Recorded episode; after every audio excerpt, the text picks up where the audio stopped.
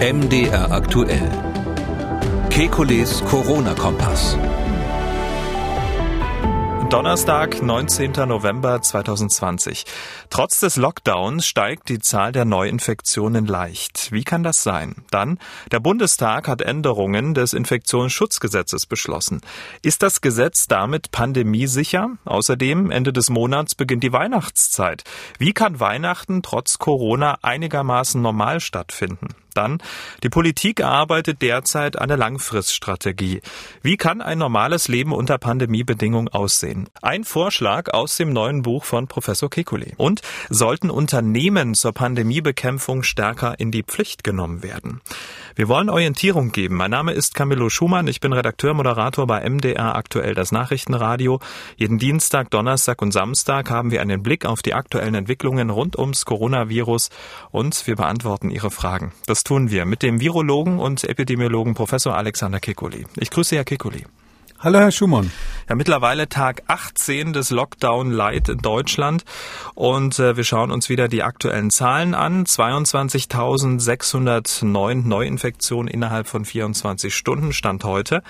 Zum Vergleich, vor einer Woche am Donnerstag waren es 21.866, also rund 1.000 weniger. Die Woche davor 19.990 und die Woche davor 16.774. Herr Kekulé, schaut man sich nur diese Zahlen an, dann könnte man zu dem Schluss kommen, der Lockdown wirkt sich fast nicht aus.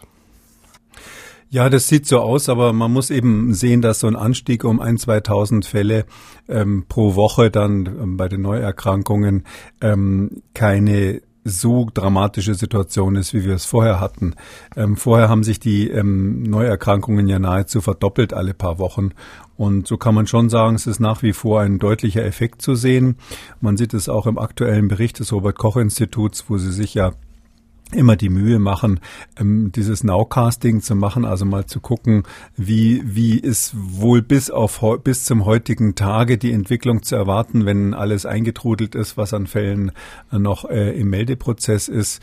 Und da sieht man schon sehr deutlich, dass es eine Bremse gibt. Also es, der, der, Lockdown hat deutlich abgebremst. Äh, die Beschleunigung, wenn man so sagen will, ist weniger geworden. Aber es gibt immer noch einen leichten Anstieg. Professor Wieler, Präsident des Robert Koch Instituts, hat zur Entwicklung der Zahl der Neuinfektionen heute Folgendes gesagt.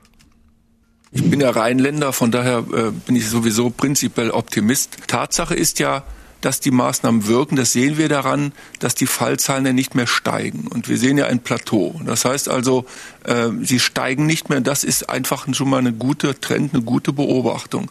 Und ich gehe davon aus, dass sie dann eben demnächst auch noch fallen. Aber diese Trendwende sehen wir noch nicht momentan. Ähm, wir sehen das ja immer mit einer Verzögerung von etwa zwei Wochen. Ich bin sehr optimistisch, dass wenn wir nächste Woche hier sitzen, dass die Zahlen runtergegangen sind. Aber versprechen kann ich das niemandem. Ich bin aber optimistisch, dass es so ist. Herr Kekulé, nach 18 Tagen freuen wir uns über ein Plateau. Geben wir uns damit äh, wenig zufrieden? Ähm, ja, wenn man wenig bremst, dann dauert es einfach länger, bis was passiert. Das ist ja ganz klar. Wenn Sie beim Auto die Bremse voll reinhauen, merken Sie sofort einen Effekt, die negative Beschleunigung sozusagen. Und hier ist dieser Effekt etwas sanfter und ich sehe es genauso wie Herr Wieler, abgesehen davon, dass ich kein Rheinländer bin. Ich wusste das bei ihm ehrlich gesagt gar nicht, obwohl ich ihn schon sehr lange kenne.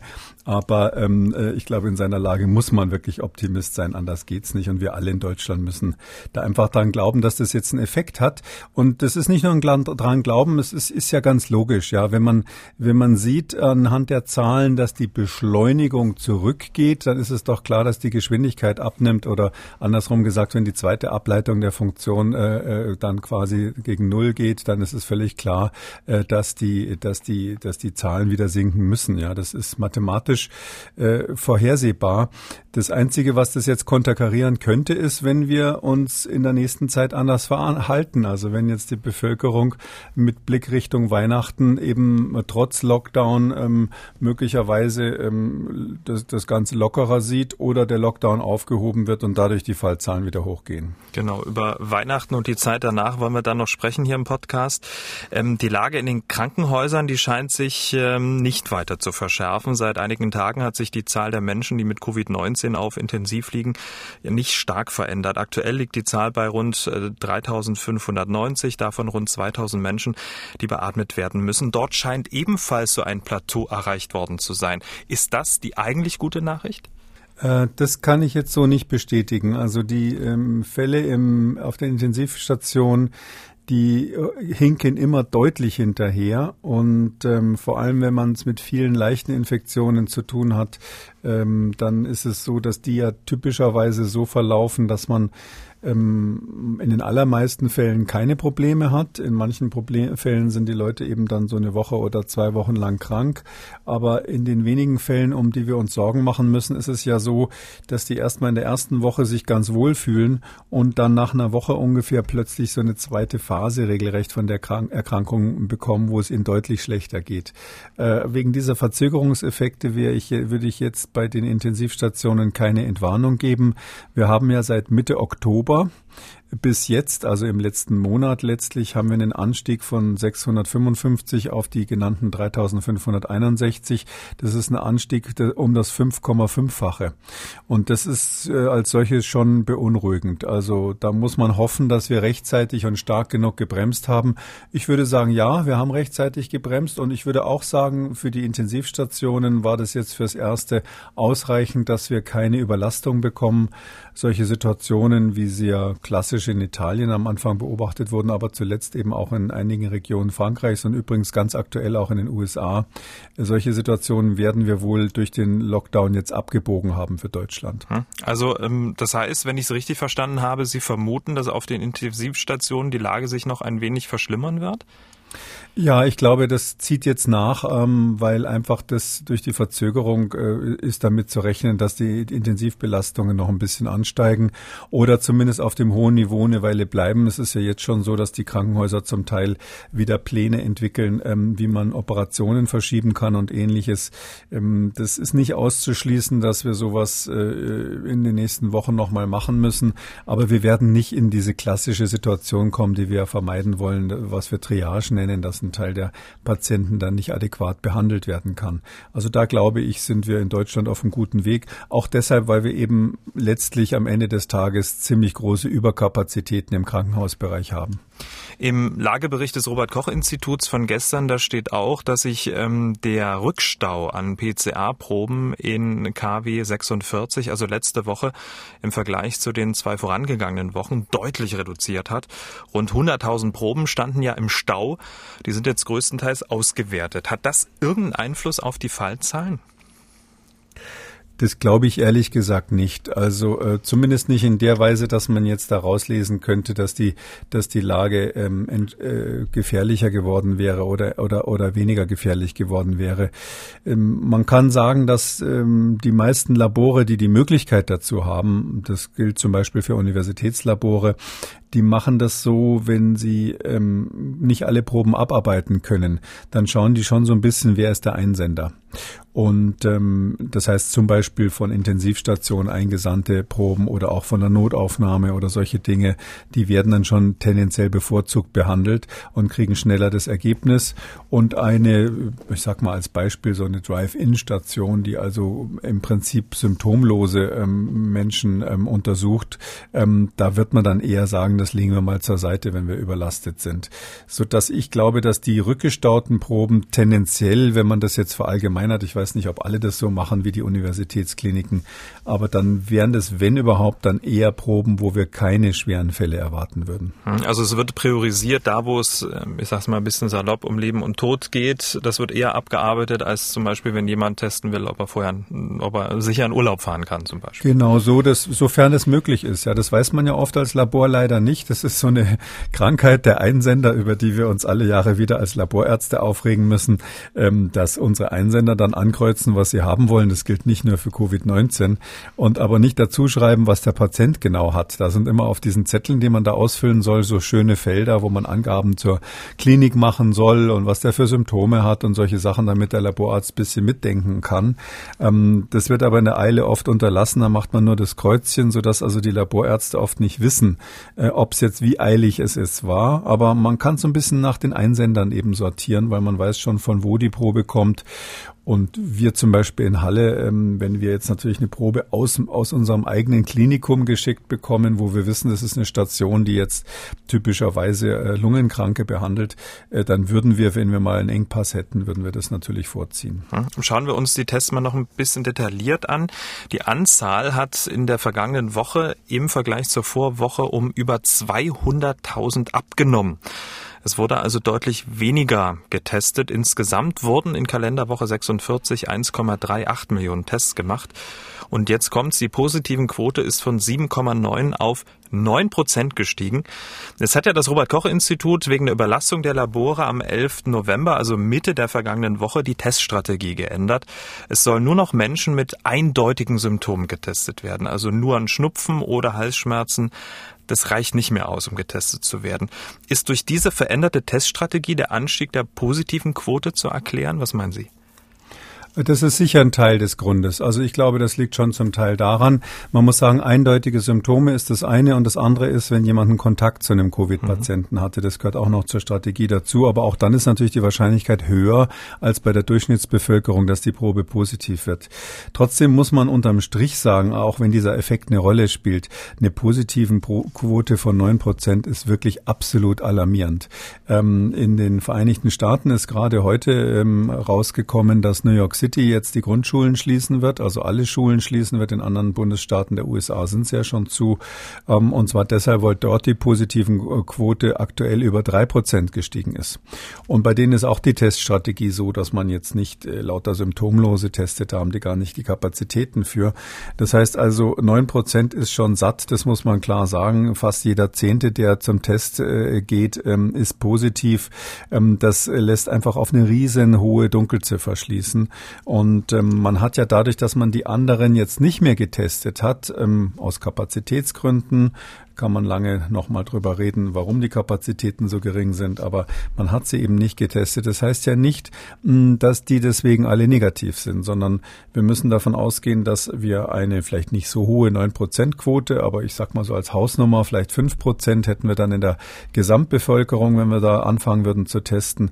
Das ist, das ist viel zu hoch, ja. Also wir können in diesem Bereich, äh, ist man sich sozusagen nicht mehr sicher. Da muss man dann, kann man runterrechnen, damit rechnen, dass vielleicht weiß ich nicht, jeder 500. der einem begegnet auf der Straße infiziert ist oder noch häufiger. Für die USA wurden solche Zahlen gerade gemacht. Da gibt es Regionen der USA, da hat man ausgerechnet, wenn sich zehn Leute treffen, ist die Wahrscheinlichkeit, dass es da zu einer Infektion kommt, inzwischen schon in der Größenordnung von 10 bis 30 Prozent. Also mhm. äh, richtig satt und ähm, wir steuern auf einen ähnlichen Zustand zu. Na gut, aber das wäre ja dann die Vorstufe zur Durchseuchung, oder? Ja, das dauert natürlich dann noch länger, richtig. Ähm, wenn man jetzt zynisch wäre, könnte man sagen, wir müssen ein bisschen aufpassen, dass wir nicht, äh, bevor der Impfstoff kommt, in eine Durchseuchungslage kommen. Dann können wir den Impfstoff uns sparen. Ähm, äh, übrigens für die Vereinigten Staaten äh, gilt das tatsächlich. Das wird dort noch nicht so offen diskutiert, aber wenn man sich die aktuellen Zahlen anschaut, ist es so, dass fast 40 Prozent der Amerikaner in einer aktuellen Umfrage gesagt haben, sie wollen trotzdem Thanksgiving feiern.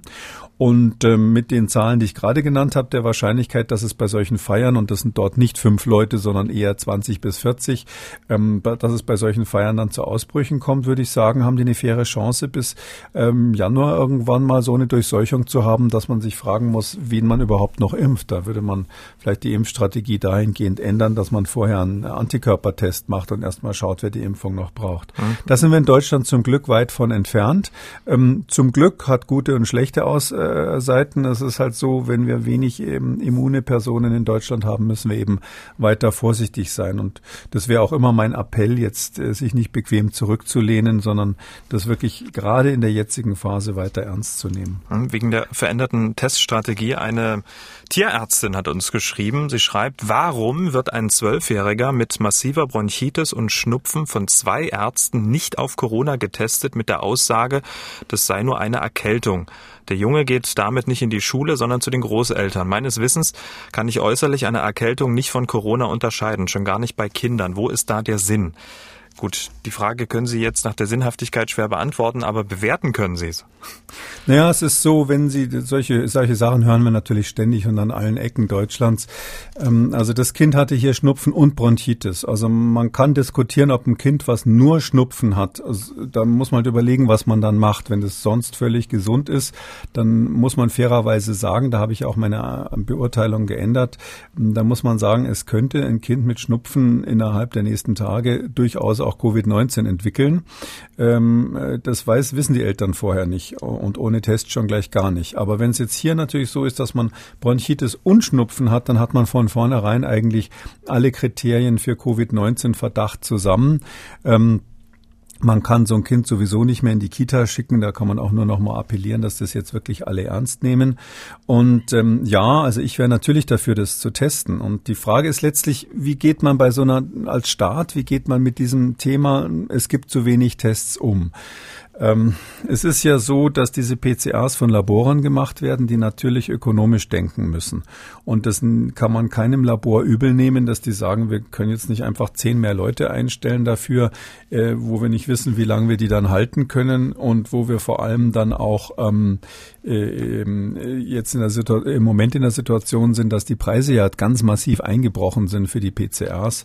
Ähm, das waren früher mal über 200 Euro und jetzt äh, werden da so 40 Euro oder sowas in der Größenordnung aufgerufen, von Großabnehmern jedenfalls. Und das ist dann so an der Grenze, wo sich es nicht mehr rentiert, weil die Reagenzien ja auch sehr teuer sind. Die sind nach wie vor teuer, weil da ist, äh, da ist der Bedarf groß und die Hersteller haben natürlich kein Interesse, jetzt gerade wo viel gebraucht wird, die Preise zu senken. Das heißt also, marktwirtschaftlich funktioniert das aus meiner Sicht nicht. Ich meine, da muss der Staat eigentlich, müsste der Staat ähm, ein bisschen dirigistisch eingreifen und eben sagen, ähm, wir müssen den Laboren unter die Arme greifen, dass sie Geld kriegen dafür, dass sie Personal einstellen, dass sie, dass sie ähm, diese Tests machen und dass wir wirklich als Staat dafür sorgen, müsste man überlegen, wie wir das im Einzelnen machen, dass die PCR-Kapazitäten hochgefahren werden. Mhm. Also nicht einfach nur zuschauen, wie es jetzt ist. Die Labore berichten ja aktuell, ähm, dass die Kapazitäten übrigens aktueller RKI-Bericht, wir hätten theoretisch zwei Millionen pro Woche Kapazität, gemacht wurden 1,38. Da muss man natürlich schon fragen, das, das sind also dann äh, 0,62 ähm, nicht gemacht worden. Ähm, 620.000 Tests hätte man mehr machen können. Das steht so ein bisschen im Kontrast zu diesen 100.000, die da im Rückstau waren. Ähm, das heißt, es ist im Grunde genommen offensichtlich ein logistisches Problem gewesen. Ja. Vielleicht noch eins hinterher. Es wird so oft gesagt, das steht auch im RKI-Bericht und die Journalisten schreiben das dann immer ab, dass das Verbrauchsmaterial knapp wäre. Ja, da muss man zwei Sachen dazu, also für diese PCR-Tests, da muss man zwei Sachen dazu sagen. Das eine ist, da steht dann immer schön drinnen, selbst Pipettenspitzen sind knapp. Ähm, ähm, es ist so, das sind, wo, wovon da die Rede ist, das sind ganz spezielle spezielle Spitzen, die in den Vollautomaten gebraucht werden, weil die Vollautomaten zum Beispiel von der Firma Roche so gebaut sind, dass man nur deren eigene Pipettenspitzen verwenden kann und nichts Fremdes. Das ist sogar mit Barcodes gemacht, dass man auf keinen Fall auf die Idee kommt, irgendwas von einem Wettbewerber zu kaufen.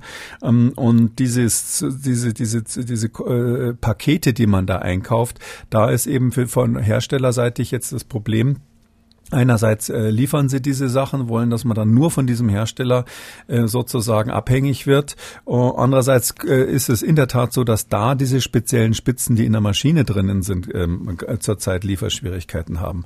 Die normale allerwelts Laborpipettenspitze hat natürlich keine äh, Lieferschwierigkeit. Oder ein anderes Thema, da wird immer geschrieben, ich zitiere das, weil ich das jede Woche praktisch im RKI-Bericht lese, auch was ich gerade gesagt habe mit den Pipettenspitzen steht ja dort. Und das andere ist, dass da gesagt gesagt wird, ich lese gerade mal vor, Verbrauchsmaterialien und Reagenzien werden in Laboren nur für kurze Zeit äh, bevorratet, Klammer auf, unter anderem wegen begrenzter Haltbarkeit bestimmter Reagenzien. Da entschuldigt das RKI so ein bisschen die Labore, aber Fakt ist, dass diese Sachen ein halbes Jahr haltbar sind. Mindestens einige länger. Und bevorratet wird, das kann man aus den gleichen Berichten entnehmen, in der Größenordnung von vier bis sechs Wochen maximal. Also das ist nicht der Grund. Man könnte für ein halbes Jahr theoretisch sich Vorräte einlagern. Sicherlich gibt es dann äh, Rückfragen bei der Firma, äh, bei der, weil die natürlich nicht für ein halbes Jahr auf Anhieb liefern können. Aber diese Begründung, die da wie gebetsmühlenartig jede Woche wieder drin steht in dem Bericht, berichten, ähm, dass, dass einfach die Pipeten alle sind und dass es die Reagenzien nicht haltbar sein. Das, das kann nur beim Teil der Labore ähm, die Sache beantworten. Mhm. Man könnte das durch eine konzertierte bundesweite Aktion auf jeden Fall diese Kapazitäten weiter hochfahren. Und ich erinnere nochmal daran, dass Herr Streeck und andere ja schon im April, glaube ich, war es, gesagt haben, wir müssen auf 500.000 am Tag kommen. Jetzt sind wir bei zwei Millionen die Woche. Das heißt also, da ist noch deutlich Luft nach oben. Diese Teststrategie, ähm, die wir jetzt haben, die hatten wir ja schon mal zu Beginn der Pandemie. Ähm, also wirklich nur Symptome, Verdachtsfälle und wenn man Kontakt hatte. Wie müssen wir jetzt künftig die Zahlen der Neuinfektionen lesen und interpretieren? Die waren ja die vergangenen Monate ein bisschen anders. Ja, wir müssen künftig einfach eine riesen Dunkelziffer oben draufschlagen. Wie groß die genau ist, wissen wir nicht. Wir haben ja mal aus der Anfangszeit so Berichte gehört, zum Beispiel diese eine Studie in München, wo da bei den Kindern nochmal nachgetestet wurde und man festgestellt hat, es waren in Wirklichkeit sechsmal so viele Kinder infiziert, wie damals gemeldet wurden. Ich weiß gar nicht mehr, es war irgendwann im Frühjahr, ähm, auf was sich das bezogen hat. Da hatte ich ja mal vermutet, es ist zehnmal so viel. Jetzt kam in der Studie sechsmal so viel raus. Ähm, äh, ich schätze, wir müssen in der Größenordnung denken, ja, ob das jetzt sechsmal oder zehnmal oder zwölfmal ist, aber so ist ungefähr der Faktor zwischen den Infektionen, die als Neuinfektionen gemeldet werden und denen, die tatsächlich stattfinden. Und dann muss man das auf die sozial aktiven Bevölkerungsgruppen runterrechnen. Es ist ja nicht äh, 83 Millionen, die da betroffen sind, sondern das, die, ganz viele Menschen halten sich ja zurück. Ähm, äh, und nehmen letztlich zurzeit ganz bewusst nicht so intensiv am sozialen Leben statt. Aber die, die munter die Viren austauschen, die sind eine Teilpopulation und in dieser Teilpopulation haben sie dann einfach eine echt faire Chance, sich zu infizieren, wenn sie mit denen Kontakt haben. Und deshalb glaube ich, müssen wir einfach mit diesem Bewusstsein rausgehen, dass wir jetzt eine epidemische Lage haben. Das hat sich insofern vom Sommer verändert, wo einfach jeder Einzelne, wenn er ähm, Kontakt mit anderen hat, ähm, inzwischen ein reales Infektionsrisiko hat. Das, das war im Frühjahr vielleicht gar nicht mal so sehr, weil wir da nicht so viele fein verteilte Infektionen hatten, sondern da war es eher so in Clustern und und heute ist es so, dass wir zumindest in den Großstädten ähm, in der U-Bahn oder so damit rechnen müssen, dass praktisch in jeder vollbesetzten U-Bahn ein paar Leute sind, ähm, die infektiös sind im Moment. Und womit wir auch bei den Maßnahmen wären, der Bundestag, der hat gestern Änderungen im Infektionsschutzgesetz beschlossen und ähm, vorangegangen war eine ziemlich heftige Diskussion im Parlament und vor dem Reichstagsgebäude. Da gab es äh, eine Demonstration. Ähm, Anlass war ja, dass immer mehr Gerichte die Maßnahmen der Bundesländer kassiert haben hatten, ähm, dass sie ähm, auch, also dass die Gerichte die gesetzliche Grundlage im Infektionsschutzgesetz nicht gesehen haben. Das wurde jetzt nachgebessert, konkretisiert, also vom Abstandsgebot über Maskenpflicht bis zur Untersagung von Kultur- und Sportveranstaltungen gibt es nun in Paragraph 28a 17 Punkte, die ja auch schon allgemein bekannt sind, jetzt aber auf sauberen juristischen Füßen stehen. Also die Maßnahmen sind jetzt juristisch wasserdicht einigermaßen. Ist das ein richtiger Schritt? Ja, das war lange überfällig und es ist auch gut, dass das gemacht wurde. Es gab ja auch Kritik, dass es so lange nicht gemacht wurde. Ich möchte an der Stelle tatsächlich mal die Politik in Schutz nehmen. Es ist so, ähm, diese Liste da zusammenzustellen, das ist nicht trivial, äh, weil man macht ja dann eine gesetzlich vorgegebene Liste. Sowas wollen Verwaltungsgerichte haben, weil sie sich dann leichter daran abarbeiten können.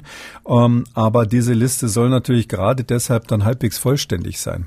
Und ähm, das hat sich ja doch im Lauf der Pandemie erst so im Lauf der Zeit gezeigt, welche Maßnahmen man zusätzlich noch anordnen sollte, was sinnvoll ist.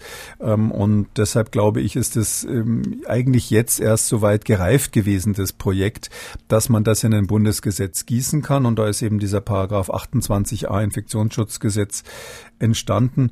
Ich glaube, das ist sehr sinnvoll, dass das so ist, weil ähm, wir hatten es ja auch schon mal besprochen. Das Problem ist einfach, wenn jetzt sich ähm, Virologen und Epidemiologen Gedanken machen, dann das RKI sich Gedanken macht, am Schluss die Politik äh, sich wirklich den Kopf zerbricht, was die beste Maßnahme ist und das dann erlässt. Und am Schluss kassiert es ein Verwaltungsrichter, ähm, der naturgemäß natürlich nicht diesen ganzen Apparat hat, ähm, um seine ähm, Entscheidung zu begründen. Dann ist es einfach schade, weil man von der Qualität der Entscheidungen einen Schritt zurück macht letztlich. Und ähm, das ist hier ausgebessert worden. Ich glaube, dass die Verwaltungsgerichte grundsätzlich mal glücklich darüber sind, ähm, dass sie hier bisschen was Konkreteres an der Hand haben. Hm. Aber wenn man sich die Maßnahmen so im Detail anguckt, die jetzt im Gesetz stehen, dann ist es ja ein schon sehr auf Corona zugeschnittenes Gesetz, oder? Ja, das ist ein auf Corona zugeschnittenes Gesetz. Das ist meines Wissens auch erst im letzten Moment nochmal geändert worden. Es ist ja tatsächlich so, dass der Paragraph 28a jetzt die neue Überschrift bekommen hat. Besondere Schutzmaßnahmen zur Bekämpfung des Coronavirus SARS-CoV-2. Also das ist jetzt ein extra Corona-Paragraph, eine Lex Corona sozusagen. Und so finde ich das auch in Ordnung, weil der sozusagen nur für diese eine Pandemie gemacht wurde. Und deshalb ist er so besonders speziell im Moment. Ähm, man kann jetzt natürlich ein ähm, paar, sage ich mal, juristische Sachen dann noch einwerfen. Das ist jetzt nicht so typisch unser Podcast, aber ähm, es ist ein gewisses Problem aus meiner Sicht an dieser Struktur hier, die man da gewählt hat. Ähm, dass das alte Konzept, das ist ja immer noch so im, im Infektionsschutzgesetz drinnen, da gibt es diesen berühmten Paragraph 5 Absatz 1, da wird festgestellt, eine, Epidemie, eine epidemische Lage von nationaler Tragweite. Diese Feststellung macht der Deutsche Bundestag. Und er kann auch irgendwann sagen, die Lage ist zu Ende und dann ist sozusagen der Spuk vorbei. Und während diese Lage vorhanden ist, ähm, gibt es sehr, sehr weitgehende Vollmachten für die Exekutive. Ähm, da hätte ich mir gewünscht, dass dazwischen sozusagen zwischen on and off äh, irgendwo noch eine weitere Eingriffsmethode, äh, Eingriffsmöglichkeit des Gesetzgebers ist, weil letztlich der Souverän ja in unserem Staat die Entscheidungen treffen soll und das jetzt ähm, quasi zwischen Beginn der Epidemie und Ende der Epidemie äh, der Bundestag oder auch dann die Landesparlamente zunächst mal nichts mitzubestimmen haben, das sehe ich jetzt als juristisch und auch staatstheoretisch eher ein bisschen wackelig an. Bin ich gespannt, wie das, mhm. ob das hält vor den Gerichten. Aber ähm, das ist jetzt keine epidemiologische Frage, weil für einen Virologen ist einfach nur wichtig, dass die richtige Entscheidung getroffen wird. Und ähm, da kann ich vielleicht sagen, ähm, die Exekutive tendiert halt immer so ein bisschen dazu, ein, zwei Experten sich zur Hand zu nehmen und auf deren Basis dann zu entscheiden, auf deren Empfehlungen ähm, dann zu entscheiden. Ähm, sobald man ähm, die Legislative mit drinnen hat, wird der Prozess aufwendiger, aber natürlich werden dann auch mehr Stimmen von Fachleuten gehört. Das hätte ganz sicher am Anfang dieser Epidemie große Vorteile gebracht. Und deshalb hätte ich mir gewünscht, dass es so eine Art Zwischenstopps gibt, dass also das Parlament auch mal sagen kann, okay, jetzt habt ihr das und das beschlossen, ihr seid zwar dazu ermächtigt, das sind ja dann Verordnungsermächtigungen, aber ähm, wir finden, das geht jetzt doch zu weit und wir wollen dann nochmal so eine Art Vetorecht haben. Äh, das hätte ich wahrscheinlich ähm, aus demokratischen Gründen mit eingebaut.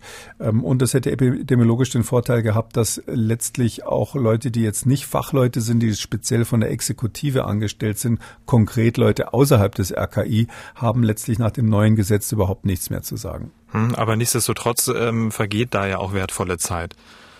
Naja, nicht, wenn Sie es als Veto-Funktion ein, einführen. Dann, dann wird ja das Parlament sich natürlich, das, ich hoffe, dass die Volksvertreter klug sind, die würden sich natürlich schon überlegen, äh, wann sie dann dieses Veto ziehen. Und man muss sich auch überlegen, ob das dann sozusagen aufschiebende Wirkung hat oder nicht. Man könnte ja sagen, es gibt eine Nachprüfungsmöglichkeit ohne aufschiebende Wirkung. Dann könnte die Exekutive erstmal, äh, wenn Gefahr im Verzug ist, eben ähm, die Verordnungen erlassen. Und die Parlamente könnten trotzdem sich das im Prozess nochmal mal anschauen, weil so eine epidemische Lage von nationaler Tragweite ja, jetzt haben wir dieses konkrete, das geht ja hier ganz konkret um diese Pandemie, ähm, die, die kann ja zwei Jahre dauern, nicht? Und dann hat eben in der ganzen Zeit das Parlament nichts mehr mit, äh, nichts mehr zu melden.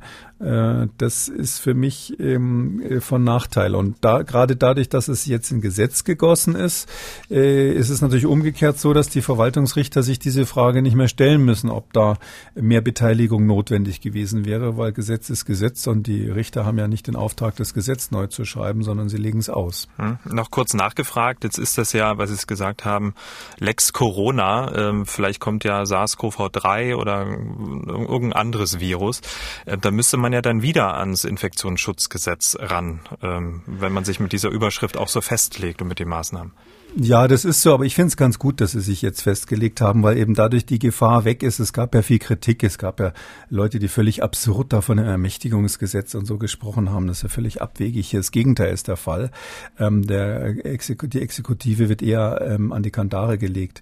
Äh, aber es ist so, ja, für die Zeit danach bringt es nicht viel. Ich würde mir sehr wünschen, dass man, wenn das alles vorbei ist, sich nochmal zu, äh, zusammensetzt und sagt, okay, in dem speziellen Fall brauchten wir das jetzt genau so äh, können wir nicht generisch, also sozusagen unabhängig von dem konkreten Fall, ähm, das Infektionsschutzgesetz so machen, dass es auch für die nächste Pandemie oder für den nächsten äh, Infektionsnotfall, ähm, der natürlich ganz anders aussehen könnte, ähm, dann auch gewappnet ist. Nicht, dass man dann wieder in die gleiche Schleife kommt wie diesmal und, und, und irgendwo hin, hinterher läuft letztlich den Ereignissen.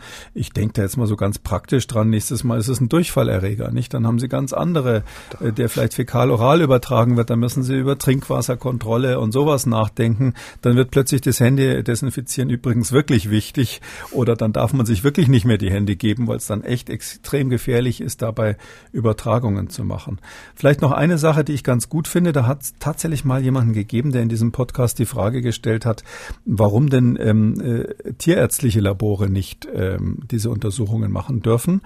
Und scheinbar hat man im Bundestag das erhört. Ähm, es ist so, dass, ähm, also was, der, was die Hörerin damals äh, gefragt hat, es ist tatsächlich so, dass jetzt, das ist in den Medien wenig äh, publiziert worden, auch der Arztvorbehalt fällt. Das heißt also, Tierärzte dürfen ab sofort, wenn Not am Mann ist, diese Untersuchungen machen. Und das gilt auch für die MTAs, also tiermedizinisch ausgebildete Veterinäre MTAs dürfen jetzt auch diese Untersuchungen machen. Das ist mehr als sinnvoll, eben auch im Sinne von Kapazitäten rekrutieren für die Labore. Was ich jetzt ein bisschen schade finde, ist, dass man die Antigen-Schnellteste in den Apotheken überhaupt nicht auf dem Schirm hat. Da hätte man, wenn man jetzt schon äh, den Bundestag und den Bundesrat zusammenruft und dem Bundespräsident quasi einen Eiltermin abverlangt, hätte man sagen können, dass man die Abgabe der Antigen-Schnellteste an jedermann in den Apotheken bei der Gelegenheit auch gleich regelt. Also so weit wollte man nicht gehen. Ein Abwasch, ne, wenn er schon mal da sitzt. Wenn man schon mal da sitzt, ja, das, das sehe ich aber auch ganz pragmatisch. Vor Weihnachten werden die nicht nochmal so ein großes Ding durchziehen. Möglicherweise nicht. Und mit diesem ja konkretisierten Infektionsschutzgesetz will die Politik ja vermeiden. Wir haben es äh, ja gerade besprochen, das Gericht Gerichte die Maßnahmen wieder kassieren und auch ja so die Akzeptanz der Maßnahmen in der Bevölkerung weiter abnimmt. Denn man muss es sagen, an der Sinnhaftigkeit der aktuellen Maßnahmen, da zweifeln zunehmend mehr Menschen. Das hat eine Allensbach-Umfrage im Auftrag der FAZ ergeben. 63 Prozent der Befragten gaben an, die Arbeit der Koalition in Berlin ja, ist gut oder sogar sehr gut. Im August lag der Wert noch bei 78 Prozent. Und die Zahl der Kritiker der Corona-Maßnahmen hat deutlich zugenommen. Im vergangenen Vierteljahr stieg hier der Anteil von 15 auf 28 Prozent. Die Menschen zeigen immer weniger Verständnis auch für regionale regionale Unterschiede. Wie bewerten Sie diese Entwicklung? Es sind ja gerade die Menschen, die für den Erfolg der Maßnahmen von entscheidender Bedeutung sind. Also an welchem zeitlichen Punkt äh, in der Pandemie stehen wir da gerade jetzt? Also ich glaube, das ist jetzt wirklich der Knackpunkt schlechthin, weil wir einerseits von der Epidemiologie in der Situation sind, dass es ja ein äh, diffuses Geschehen ist, wie das Robert Koch Institut das nennt. Ähm, ich habe das immer Noise-Effekt genannt, aber letztlich meinen wir wahrscheinlich das Gleiche. Das heißt, wir haben so eine Art Hintergrundrauschen. In dieser Lage kommt es darauf an, wie der Einzelne sich verhält. Äh, es geht nicht mehr so sehr um die top-down staatlichen Maßnahmen. Zweitens ist es so, dass wir aus der Psychologie wissen, gibt es äh, Arbeiten richtig drüber, dass so staatliche Maßnahmen eben eher einmalig wirken, kurzfristig wirken, sozusagen der Zwang wirkt einmal, wenn man es schnell macht, wie jetzt auch am Anfang, aber dann muss äh, sozusagen in der Etappe nachfolgen auch ein Verständnis der Bevölkerung. Das heißt, wir brauchen die Menschen aus virologischen Gründen, weil es eben fein verteilt ist. Da kann sich nur jeder selber schützt, schützen. Und wir wissen aber auch psychologisch, dass sozusagen die reine Anordnung ohne das Verständnis dabei ist, nicht mehr reicht.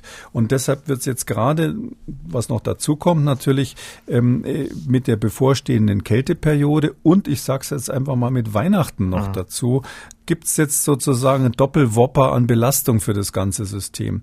Virologisch ist es so, im Winter, wenn es kalt wird, blüht dieses Virus erstmal so richtig auf. Das heißt, wir haben es fast mit einem anderen Erreger zu tun, der gefährlicher ist. Und ähm, ich glaube, dass für die deutsche Bevölkerung, ob man jetzt religiös ist oder nicht, Weihnachtszeit, ähm, dann hinterher Silvesterpartys und so weiter eine der wichtigsten Ereignisse im Jahr sind. Das, da habe ich die Befürchtung, dass das noch weiter auseinander äh, wenn die ähm, Konferenz der Ministerpräsidenten nächste Woche nicht zu einem ganz deutlich nachvollziehbaren klaren ähm, Konzept führt, was vor allem dann auch diesen ganzen Wildwuchs, der da so entstanden ist, ja, den, den kleinen und großen Unsinn, den die Maßnahmen ja so mitgebracht haben, dass der mal abgebaut wird, sondern dass wirklich jeder versteht, aha, das ist jetzt sinnvoll, das ist der Kern, um den es geht und das müssen wir jetzt machen, obwohl Weihnachten und Silvester vor der Tür stehen. Genau, Sie haben es ja schon angesprochen, Ende des Monats, am 29. November geht's los, erster Advent, die Weihnachtszeit für die ja, meisten Menschen die wichtigste und schönste Zeit im Jahr. Wir haben eine sehr bewegende Mail von Frau Volk bekommen. Weihnachten rückt näher und die ganze Familie, wir sind mittlerweile über zehn Leute mit meinen Geschwistern und deren Partnern und Kindern, trauert jetzt schon, weil wir uns dieses Jahr nicht treffen werden. Ich habe in einem Beitrag gesehen, dass es in Barcelona eine Schnellteststrategie gibt, die ein nahezu normales Beisammensein ermöglicht. Könnte man mit den aktuell verfügbaren Schnelltests ein Familientreffen aus Ihrer Sicht verantworten, immer vorausgesetzt, man kommt an diese Tests irgendwie als Privatperson heran. Was kann man tun, um die Politik zu bewegen, der Gesellschaft diese Möglichkeit zugänglich zu machen. Wir sind verzweifelt, Ausrufezeichen. Herzliche Grüße, Frau Volk. Mhm. Ja, das ist also das Weihnachtsthema ist ist schwierig. Also ich glaube, die Politiker haben das vor Augen. Keiner will der Grinch sein, der Weihnachten der Bevölkerung verdirbt. Zumindest nicht zugeben, dass er der Grinch ist. Aber letztlich, äh, wenn es verdorben wird, dann deshalb, äh, genau wie die Hörerin gesagt hat, weil ähm, man möglicherweise die Tests, das geht hauptsächlich um die Schnelltests, nicht schnell genug ähm, beigebracht hat. Da ist ja sehr, sehr spät der Groschen gefallen, dass die wichtig sind. Ähm, ich glaube, es ist schon noch möglich. Also ähm, nach der jetzigen Lage ganz aktuell sind diese Schnelltests zumindest in der Apotheken noch nicht knapp. Ich habe so gerüchteweise gehört, dass darüber nachgedacht wird, dass die Bundesregierung die Schnellteste aufkaufen will, weil sie nicht genug PCRs für die Altenheime und die Krankenhäuser haben. Das ist aber nur ein Gerücht. Also wenn das jetzt so sein sollte, dann könnte es natürlich sein, dass äh, sich hier ähm, die Bundesregierung zuerst bedient und dann äh, die Vorräte in den Apotheken nicht mehr so vorhanden sind. Ich habe das von einem Apotheker gehört, weil im Moment können Ärzte mit, durch Vorlage des Arztausweises sich eine Kiste Schnelltests von Roche kaufen und ähm, da kostet einer 11 Euro und gibt natürlich auch andere Wettbewerber. Ich mache jetzt gar keine Werbung für eine Firma, aber es ist so, das geht ratzfatz und hat die bekannten Nachteile, nicht? Also der Schnelltest wird man sicherlich nicht anwenden wollen, wenn man im Krankenhaus jemanden ähm, ähm, untersucht und den halte ich auch für bedenklich, wenn es jemand ist, der dann dadurch vielleicht für eine Woche lang freigegeben wird als Pfleger im Altersheim. Man muss bei dem Schnelltest immer dazu sagen, der ist dann zuverlässig oder halbwegs zuverlässig, ausreichend zuverlässig, wenn man äh, auf den gleichen Tag sieht. Also ganz konkret bei der Weihnachtsfeier alle, die kommen, müssen eben am Anfang erstmal in ein separates Zimmer und jeder kriegt einen Abstrich, bevor es weitergeht.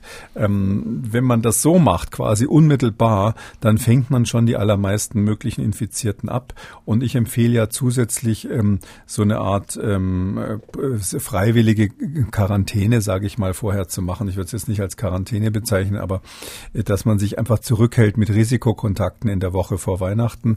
Mit dieser Kombination machen wir das übrigens in meiner Familie auch. Also da so kann man sich natürlich halbwegs absichern. Ähm, ich bin jetzt gespannt, wenn die Leute die Schnellteste jetzt versuchen zu bekommen über ihre Ärzte. Man könnte auch Ärzten erlauben, das zu machen.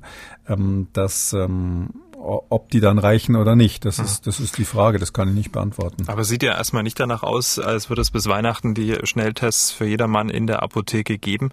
Deswegen die Frage, wie können wir Weihnachten retten? Also wie könnte so eine kurzfristige Strategie aussehen, die vielleicht nicht besonders schön, aber dafür wirkungsvoll wäre? Naja, das eine ist, was die Menschen machen können. Das andere ist die Frage, was die, was die Politik machen kann. Da muss man natürlich jetzt erstmal mit der Politik anfangen. Da schaue ich als erstes, äh, ist mir gerade nochmal eingefallen, weil Sie es vorhin erwähnt haben, wie jetzt die nächsten Wochen äh, weitergehen. Ich gucke noch auf ein ganz anderes Ereignis, äh, was vielleicht für Sie und mich nicht so das Wichtigste im Jahr ist. Das ist der Black Friday nächste Woche. Da ist ja großes Showdown beim Shopping und ähm, ich weiß also aus gut informierten Kreisen, dass es da drunter und drüber geht in den Einkaufsläden. Also ich muss ganz ehrlich sagen, äh, ohne jetzt irgendwie den Einzel, dem Einzelhandel den Spaß nehmen zu wollen und den all denen, die jetzt schon auf die Schnäppchen äh, für Weihnachten schielen, ähm, man wird das nicht machen können, dass man jetzt äh, Millionen von Menschen alle an einem Tag in den Kaufhäusern rumturnen lässt, um sich die billigen Angebote zu holen. Ich glaube, das ist etwas, wo die Politik äh, mal drüber nachdenken sollte. Ähm, selbst mit Masken ist das dann eine Sache, die, die dann äh, sozusagen aufgrund der der Personendichte gefährlich wird. Da müsste man mindestens Vorschriften machen, dass die Personenzahlen in den Kaufhäusern begrenzt werden. Wenn ich jetzt so auf die, auf die Bilder vom letzten Jahr gucke. Aber das mal außen vor.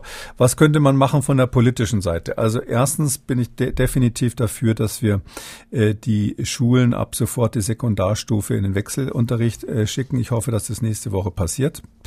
Und ich würde, damit eben diese vorweihnachtliche, sage ich mal, in Anführungszeichen Quarantäne, Befriedung der Situation funktioniert, würde ich eine Woche vor Weihnachten die Sekundarstufen schließen. Ich würde die Grundschulen und die Kitas sehr schweren Herzens offen lassen. Äh, und zwar deshalb, weil die Epidemiologie hier einfach anders aussieht als die Virologie. Virologisch wissen wir, die Kinder sind im Prinzip empfänglich und müssten irgendwie auch infektiös sein.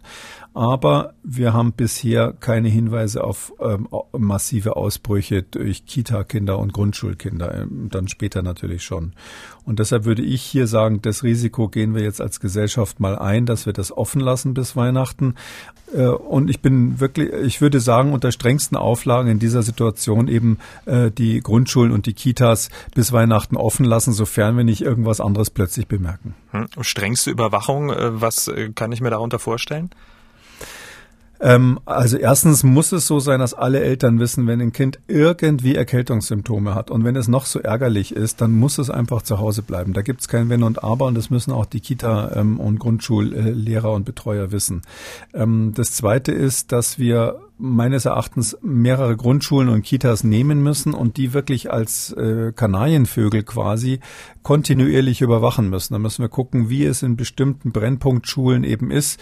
Haben wir dort einen Anstieg von Infektionen, ja oder nein? Da müssen eben die Kinder in, in so einer Grundschule exemplarisch mal abgestrichen werden, einmal die Woche, um zu sehen, ob es da ein Infektionsgeschehen gibt oder nicht. Es kann sein, dass es das aus welchen Gründen auch immer, da haben wir ja schon drüber gesprochen, immunologisch bei Kindern vielleicht doch so ist, dass das eine Überraschung ist, dass die das Virus zwar abkriegen, aber nicht im großen Stil weitergeben.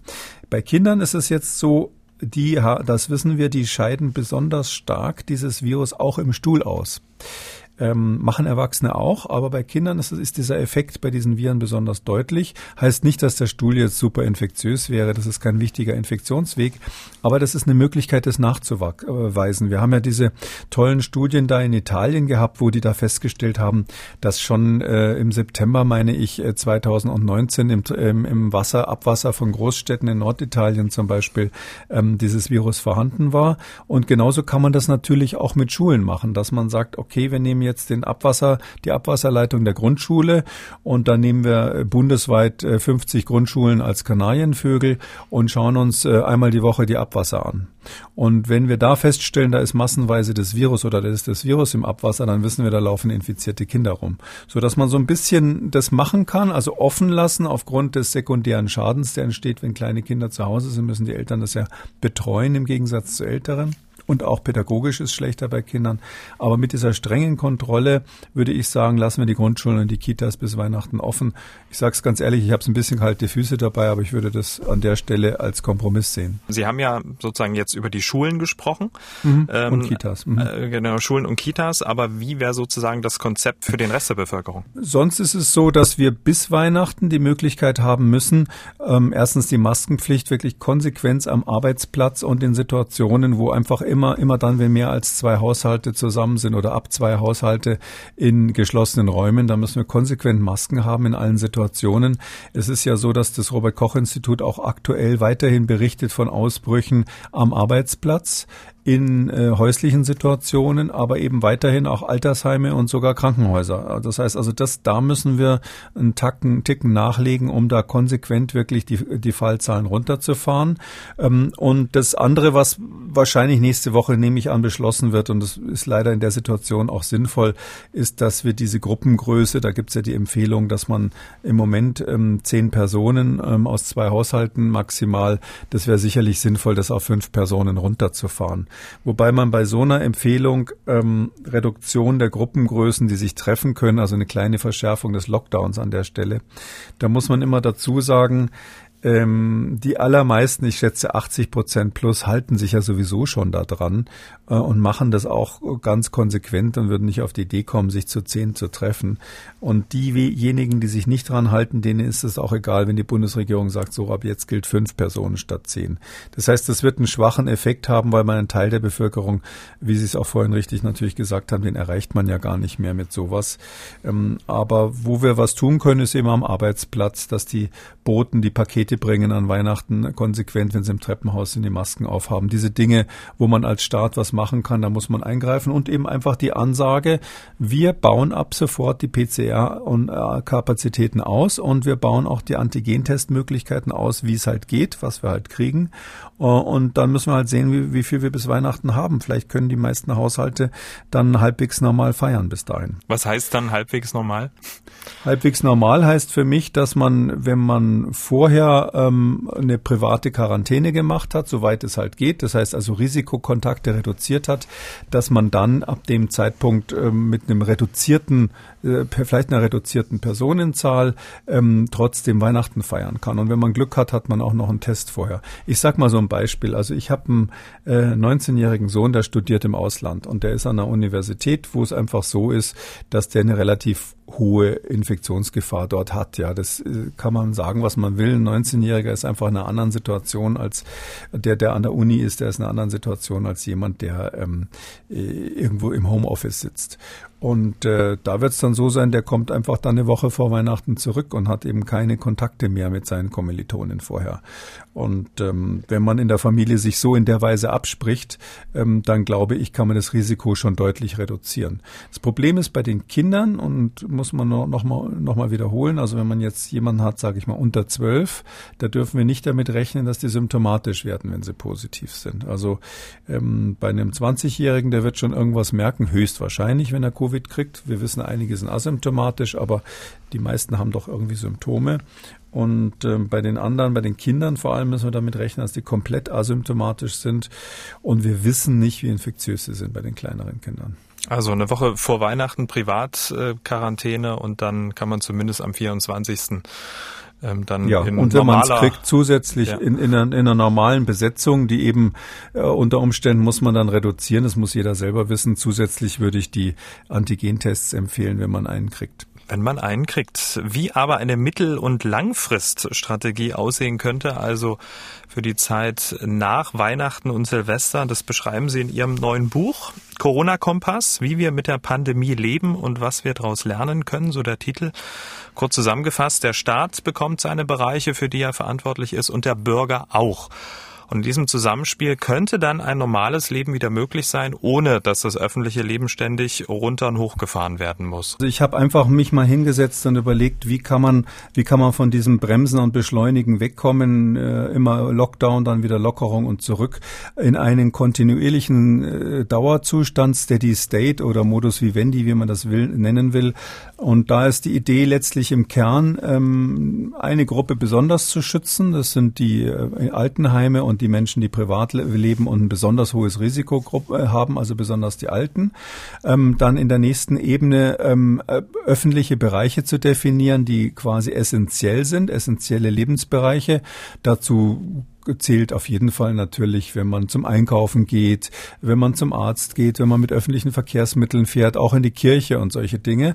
Ähm, da bin ich der Meinung, dass der Staat dafür sorgen muss, dass das sicher ist, weil er allen Menschen, auch wenn sie sich jetzt nicht besonders schützen wollen, die Möglichkeit zur Teilhabe an diesen Dingen geben muss. Das heißt, da muss es Regeln dafür geben. Und dann habe ich aber auch einen großen äußeren Bereich, wo ich der Meinung bin, da müssen sich die Bürger selber kümmern. Und da bin ich sehr dafür, die Verantwortung auch wieder dem Bürger zurückzugeben und zu sagen, ähm, ab einer Grenze, die nicht mehr gefährlich ist für Superspreading-Ereignisse, also wo sich relativ wenige Leute treffen, vielleicht sogar im Freien, da soll sich der Staat mit Maßnahmen möglichst zurückhalten, so dass man auch sieht, okay, äh, diejenigen, die jetzt vielleicht auch jünger sind ähm, und, und jetzt ganz persönlich, äh, aus welchen Gründen auch immer, nicht besonders viel Angst vor Covid-19 haben, die werden dann nicht genötigt, sich über alle Maßen zu schützen. Hm, und wie könnte dann so ein normaler Alltag für den normalen Bürger in Selbstverantwortung aussehen? Na, das würde so aussehen, dass wir, ähm, die Regelung wäre dann so, dass wir sagen, ähm, immer dann, wenn es eben diese essentiellen Bereiche sind, dann muss man äh, im Prinzip eine Maske tragen. Das heißt also, das ist, wenn man so will, die, die schlechte, das Schlechte für die äh, Nachricht für die Maskengegner. Also es wäre so, dass wir immer, wenn wir in öffentlichen Bereichen sind, also äh, irgendwie Verkehrsmittel oder Behörden oder Kirche oder so, da ist dann Maskenpflicht, ähm, weil das die wichtigsten Ausbrüche sind, wo man sich ja nicht dagegen wehren kann.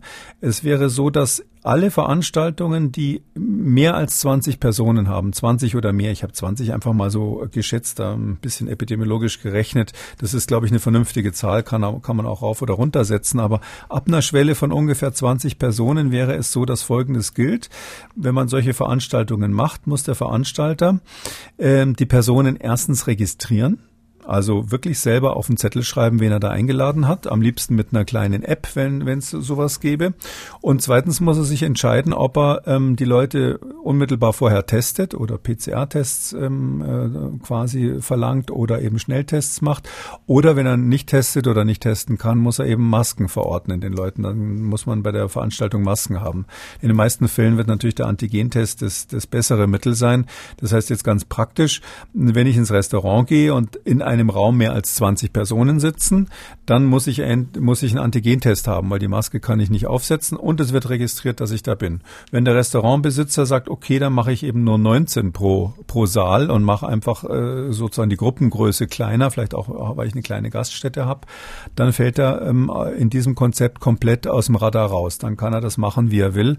Und weil ich sage, wir konzentrieren uns bei den staatlichen Eingriffen, wo der Staat so eine Art Wächteramt hat, eben auf den Bereich, wo Superspreading in Frage kommt, also diese äh, Übertragung ganz vieler, äh, diese Ansteckung ganz vieler Personen auf einmal. Und das ist eben bei unter 20 Personen, äh, vor allem wenn es dann vielleicht nicht im geschlossenen Raum ist, keine Gefahr. Da können Sie mal einen anstecken oder zwei, aber da verursachen Sie kein Superspreading. Hm. Setzt aber ein gewisses Maß an Neuinfektionen dann auch voraus. Ne? Also in der jetzigen Situation schwierig? Also jetzt in der jetzigen Situation, ich habe das ehrlich gesagt mal gerechnet, so äh, mit mit so einer mit so täglichen Neuinfektionen auf jeden Fall unter 10.000.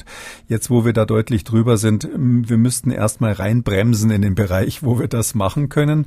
Ähm, deshalb ist es ganz bewusst äh, zum Beispiel dann ab äh, Januar eine Möglichkeit. Wir müssen ja auch die, es müsste dafür ja auch die Strategie der Bundesregierung dann wirklich auch mal ganz offen so gesagt werden, dass die sagen, jawohl, wir wollen die Schnelltests für jedermann und wir wollen die PCR-Kapazitäten hochfahren hochfahren. Das müsste dann ja erstmal gesagt werden.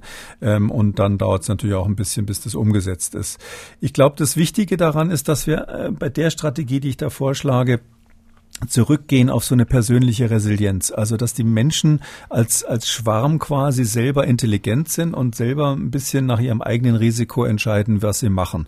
Jemand, der ein besonderes äh, Risiko hat, weil er alt ist oder weil er vielleicht stark übergewichtig ist und sagt, ich will mich jetzt besonders schützen, da ist die Sterblichkeit ja hoch bei Covid-19, der wird sich dann FFP2-Masken zulegen und auf diesem Weg dann sich besonders schützen. Das Gleiche gilt natürlich für Altersheime. Ähm, jemand, der jünger ist, der wird dazu nicht genötigt. Und wenn jemand aber sagt, ich habe ein Risiko und habe trotzdem absolut keine Lust, eine FFP2-Maske aufzusetzen, das ist mir zu un unbequem, ich will mit der normalen Mund-Nasenschutz einkaufen gehen, dann muss der Staat diese Leute ja auch teilhaben lassen und dort schützen. Und deshalb ist eben die Idee, dass man die Bereiche, wo jeder hin muss, mehr oder minder, und wo man es auch als Staat ermöglichen muss, diese essentielle Bereiche, da gibt es klare Vorschriften, sofern es im Innenbereich ist. ist.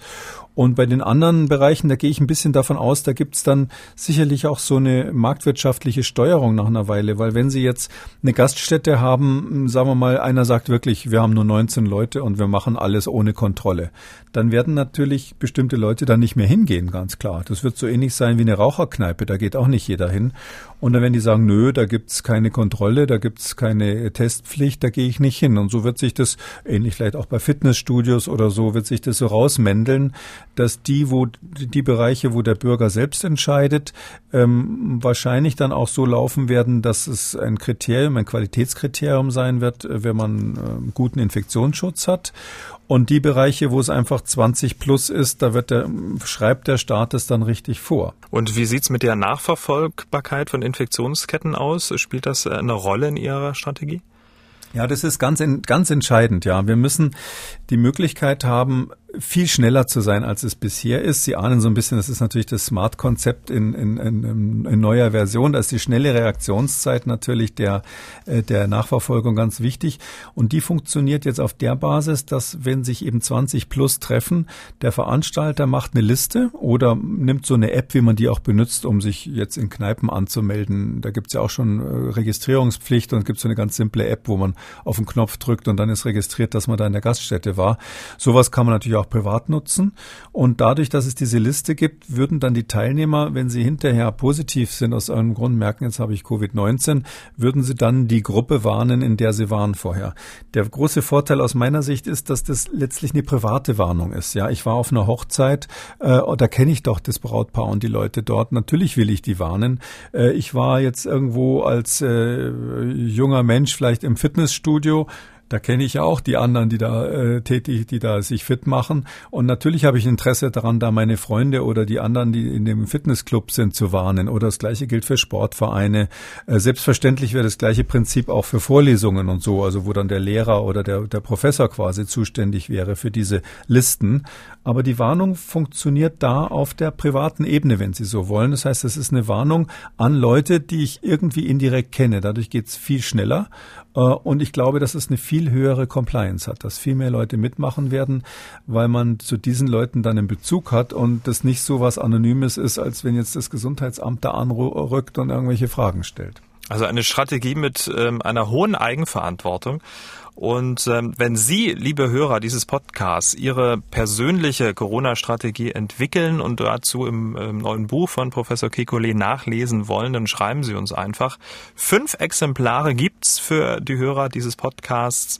Schicken Sie uns einfach eine Mail mit dem Betreff Buch und Ihre Adresse an mdr aktuell-podcast at